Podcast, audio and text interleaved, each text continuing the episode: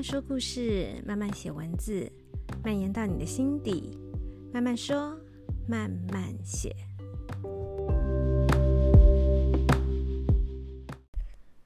嗨嗨，大家这周过得好吗？这集我们来把人类图的系列，我们讲四大类型的最后一个类型——反应者，把它讲完，然后就告一段落喽。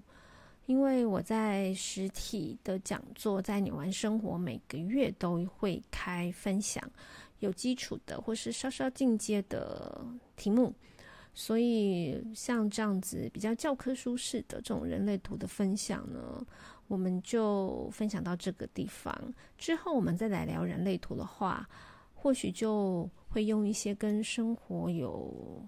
比较相关，可能是解读的时候的案例分析等等的，就反正就不是像现在这样子一个一个好像在讲书上的呃的知识，书上写的东西的这种形态哦。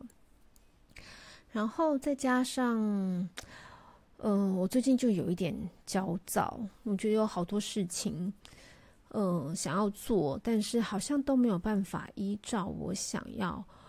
去进行的那个目标，或者想要去做的方式去完成。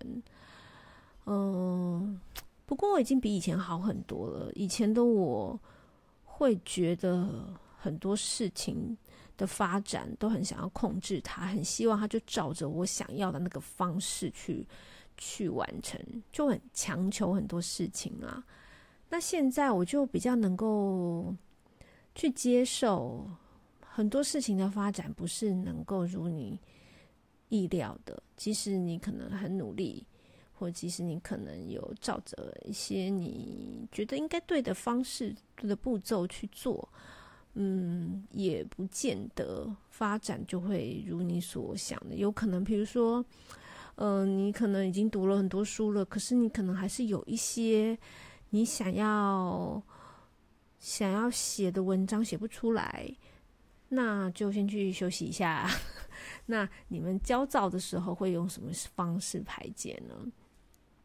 我就是可能会先去睡觉，睡觉就是 逃避嘛。然后，哎，睡觉不见得是逃避。你知道做梦的时候也是一个 reset 嘛？其实我还是很鼓励大家要多多睡觉，因为如果现实是一个世界，梦里面又是另外一个世界。有一个说法是，梦是你怎么说，很像舞台后面的后后场在准备的地方。所以，呃，你如果睡觉的话呢，你就进到了你的后场，你就会有一些休息，有些准备，然后可能可以看一下剧本，然后再哦，好好的想一下哦，接下来等到回到现实，我要怎么表演，我要怎么呃。就是演好这个现实里的人生，所以还是要多多睡觉，多做一点梦。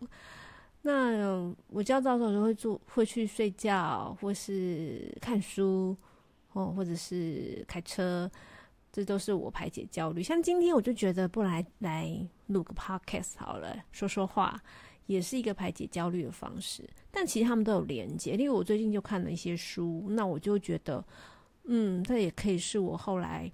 因为我最近也比较少讲书了嘛，那我最近看的书也可以来，呃，列为接下来 podcast 主题。所以今天就赶快来把反应者这最后一个类型讲完，那后续我们就是又可以来聊其他的主题，也蛮有趣的。好，那今天我们就来聊反应者。反应者是，嗯，占所有的人的比例最少最少的。嗯，书上写统计是大概大约百分之一。我目前遇过的有七位反应者了。那反应者呢？我觉得他们反应者的图啊，如果我们直接去看他的图，他就是全部能量中心都是空白的，没有被启动、没有被定义的能量中心。他的能量场是比较模糊不清。有点像云雾般的那种感觉。如果提到能量场呢，像生产者的能量场就非常的明确，就是在自从自己出发的。然后呢，生产者呢主要是集中在建骨的地方。然后他是一个开放包容的，但他自己的这个能量也是非常的呃饱满，然后是从自己自身发散出去的。显示者他的能量场也非常的强烈存在感，但它是比较封闭的一个能量场。投射者呢，他的聚焦是在外面，可能聚焦在某个人身上，然后投射到自己身上，所以所以投射者的能量场不是在自身发出去的哦。那反映者就是刚刚讲的，它是一种模模糊糊云，像云里雾里一样，因为。反映着他的身份是变幻莫测的，他因为是全部空白的，再加上他是随着月亮的周期走，因此他有可能在这个月里面某几天，他就因为流月流日星体的运作，他打开了某一些通道，所以他他的影响，他就会变成他这几天变成了生产者，然后过几天他又变成了投射者。再过几天，他又变成了显示者，因此比较年轻或是就是比较小的反映者，他应该都会经历这些一直变换的过程，而感到非常的困惑，然后会觉得我到底是谁？我的个性到底是怎么样？我适合什么？他会搞不清楚自己的本质是什么，所以有时候我我不是说我大概遇过七个。反应者嘛，那有那种比较年轻一点的，还没有找到自己，还没有活出自我的反应者，看起来就是有一种比较锵的感觉，因为他可能就放，因为他不知道他是谁，他干脆就放空了，算了，就放空算了，这种感觉。那反应者呢？我觉得他放空也就算了，可但是要比较注意的是。因为它是全白的，它就像一个全白的海绵，所以近朱者赤，近墨者黑。如果它在一个比较不好的群体里面，它就容易变成一个不好的状态；它在一个很棒的环境里面，它的状态就会很好。也就是说，它反映出这个群体的本质嘛。如果我们看人类图的书呢，都会比喻反映者是像是以前。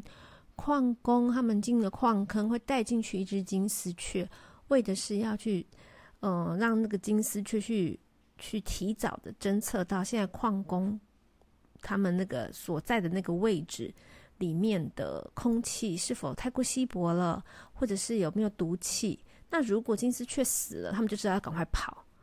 那这只金丝雀就是被拴死在里面的嘛，所以它。即使他已经反映出来，他已经知道这个状况不对，他飞不走。那反映者呢？所以要注意，就是你一定要让自己是维持在自由的状态。你是要一只没有被拴死的金丝雀，你发现苗头不对，你就要赶快飞走，不然你就是会被牺牲的，你就是在这个群体里面被牺牲的。举例来说呢？呃，更明确的一点说，就是如果今天在这个群体里面，你是一个核心人物，你这个反应者是一个灵魂人物，然后开心果，或者是大家都很喜欢你，就表示你你是反映出这个群体是一个很棒的群体。那如果呢，你是一个环境里面，你是一个很惹人厌的，然后大家都排挤你。其实这个群体里面，大家要注意，为什么这个反应者这么惹人厌？就表示是你们这个群体有问题。因为反映者就是一个很好的试纸，所以我才会一直强调，反映者必须维持自己的自由，不设限，不要被情绪勒索。你觉得情况不对，你该离开，你就可以自由的离开。你不要去想啊，别人怎么看我，嗯。谁谁谁对我很好，我现在就该走吗？即使你知道目前的状况很不好，因为这个状况不好，最后会反映在你，你会把这些负面的东西全部吸在你自己身上，因为你是一块全白的海绵。所以，对于反映者非常重要的一个课题，就是维持自己的完全的自由，游走在呃你的环境，这还包括你身边的那个人，因为。我也会看到一些反应者，因为他们自己的能量中心是空白的嘛，那他可能跟他身边的比较亲密的伴侣在一起的原因，是因为他太依赖他身边的那个伴侣的，可能他的直觉中心，他的那个安全感，或者是意志力中心、根据中心那种很确定知道自己是谁的。很知道自我价值是什么的，他会觉得哇，他很喜欢这个感觉。他跟这个人靠近之后，他也觉得好像很清楚自己是谁。他会太依赖他身边那个人给他的这些能量，然后容易遇人不淑，这一点是很注意的。所以反应者最重要的是要维持自己的自由度。像我这。这个月，所以是这个月有一场包场的基础班，然后我们上到一半的时候，才有一位男性学员举手说：“我怎么都看不懂你们在讲什么能量中心啊？什么哪里有颜色啊？我的全部都白的啊！”大家才惊呼：“哇，原来你是反应者！”因为他们包场全部都朋友嘛，但他们彼此不知道，因为他们是第一次上人类图的课，所以他们是自己查也没有分享。然后才知道，原来那位这个这一群女生，然后里面就一位男性学员。这个男性学员是反应者，但是大家好像也恍然大悟，因为这个这一位男同学他是非常有趣的一个人，他跟这一群女女生的朋友们在一起，他也是就是很很活泼，然后大家都跟他很聊得来。那我就说，那就表示你们这一个群体，你们这群朋友是非常好的一个状态，你们这一群相处是很舒服的，你们都是有趣的人，所以反应者反映你们的状态，所以你们都会很喜欢这个反应者。那这个反应者呢，他在听我分享了人类图，然后有提到反应者的部分，他是很认同的跟我说，嗯，他觉得那他自己活得很健康。因为他让他自己维持在一个很自由的状态，不被一些框架给设设设设限，所以他今他觉得他想要怎么样就怎么样。今天觉得自己是这种感觉，那就顺着感觉走；明天心情又变了，那就顺着这个心情走。所以他是一个非常自在的人。我觉得他就是一个我觉得很棒的一个反应者的状态。像他那一天那天下大雨。他就说，他从松烟要走过来成品的时候，他就突然决定，他把他鞋子都脱掉，打赤脚走过来。他也不不管别人怎么看他。然后，的确，他刚来的时候，我那时候我觉得，哇，怎么好像有点狼狈？就是发生什么事嘛？后来他去厕所整理一下，诶，他就好啦。他就他就觉得，我为什么要管别人怎么看我呢？我自己觉得我这样舒服。我今天打赤脚，然后我就不会把我的鞋子弄弄湿。弄坏，然后走过来之后，只要去厕所清洗一下、梳理一下，诶，我就好啦。那这个过程我自己觉得舒服就好，不用管别人怎么看我。那时候我就听他这么一说，我真的觉得，对，他就是一个活得很自在、很顺应他当下的感觉的一个反应者，这真的是很棒的。好，我们这里先休息一下。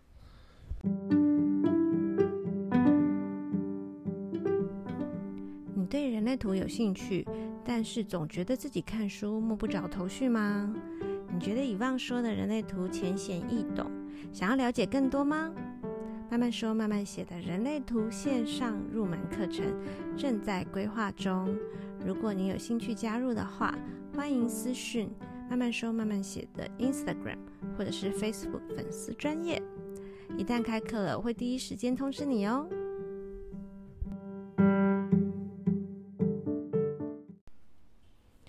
好，我们刚刚讲到反应者呢，他一定要让自己是在一个自由度很高的状态，他才不会被情绪勒索，被群体或他身边的伴侣，嗯，其实状态已经不好了，他还不能离开，那最后牺牲的会是这个这个反应者，因为我们知道空白的能量中心，除了会吸收，如果是不好的，跟好的都一样。就是会吸收并放大那个能量，所以你想想看，如果这个反应者他是在很糟的状态下，那他吸收到的负能量是三到五倍耶。因此，反应者在一个很不好的环境中，他的状态是最糟的。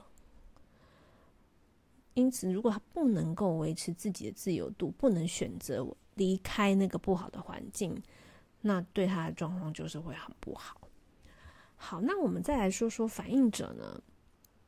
我们既然说他是一个反映出这个本质嘛，这个环境，这个人的本质，所以呢，我们也会发现反应者呢，他其实当你跟反应者相处的时候，例如反应者，像我就听过一个朋友分享，他的弟弟跟不同的女友交往的时候，他弟弟就变成不同的人，就是他跟一个很。很会跟长辈聊天，很很有长辈缘的女友在一起的时候，他弟弟就变成一个非常顾家的人。当他跟一个嗯，就是比较只顾自己啊、哦，然后就是比较嗯，应该也不是冷漠，反正就是不是那么呃面面俱到的一个女朋友在一起的时候，他弟也就变成那样的人，就会跟家里比较没有联系。那我就说，对啊，因为反应者就是就是反映他身边那个人，所以如果你爱上了反应者，我常常说，其实你是爱上了你自己。那如果你跟反应者在一起，你非常讨厌这个反应者，那你要想一下哦，那是你自己哦，你讨厌的可能是你在他身上看到你自己很糟糕的那个那个特质，所以你很讨厌他。所以跟反应者在一起的时候，我们其实要感谢他，映射出了我们的好跟不好。那在呃以前的社会来说，反应者因为他不像显示者或是生产者，他们有那么明显的一个，比如说发号施令，或是他可以执行、可以生产、可以创创造出东西的这样的一个角色。他会是一个比较被忽略的一个，就是反应者，因为他全空白，他也没有执行能力啊，也不也没有显化的能力啊，就会觉得好像比较弱，好像在以前的历史来说呢，反应者的这个角色是是被弱化的，是不，是不被重视，是看不见的。但是随着我们的这个世代一直在改变。我们从物质的世代转到灵性的世代，开始就是要去看事物的本质。能够活得通透的人，能够看清楚事物本质的人，其实现在才是最重要。所以，反应者会在接下来的这个世代变得非常重要。会有很多人会将反应者视为一个核心人物。如果活得有智慧的反应者，他可能就很容易成为可能某些灵性大师啊，因为他们可以看得很清楚，他们可以反映是人事物的这些实际上它的实实相是什么，它的本质是什么。所以反应者会在接下来变得越来，他的角色会变得越来越重要。这是我想要鼓励反应者的，因为很多反应者常常会觉得很迷惘。我觉得我会遇到七位反应者的原因，也是因为反应者不知道自己是谁，找不到自己方向。所以反应者虽然在比例上来说是这么少的，但是他们通常会就会比较想要往这个身心灵方面靠近，想要找到自己的价值。自己，我觉得价值不见得要价值啊。我觉得他们是根本是想要知道自己到底是谁，自己自己到底是对是谁，价值都已经是下一步了。他可能他们可能连自己是谁，我的个性是怎么样都有点搞不清楚，所以很多反应者会会往身心灵这边靠拢。所以我觉得这是这个原因，我才会我觉得我并没有遇到七百位人，但是我已经遇到七位反应者。那我觉得这也是反应者可以去去努力或者去接触的一个领域啦，因为反应者的这种比较通透的个性，又很是有很自由自在、不设限的的一个角色的话，去多去接触身心灵的东西，我觉得也是有助于反映者除了了解自己，应该也可以帮助别人。好，今天我们就在反映着这个一个非常很清透、很很变化莫测、充满惊喜的这个角色，在人类图这个系列做一个结尾喽。那我们今天的慢慢说慢慢写就讲到这里，我们下一集见啦，拜拜。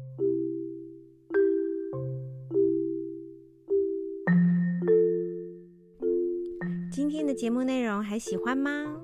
如果有想听的主题，或是有任何意见想要提供给我，欢迎到慢慢说慢慢写的 Instagram 或是 Facebook 的粉丝专页留言让我知道。同时，我已经开启了赞助页面。小小的零钱就可以使我的节目做得更好，更有动力哦。我们下一次见。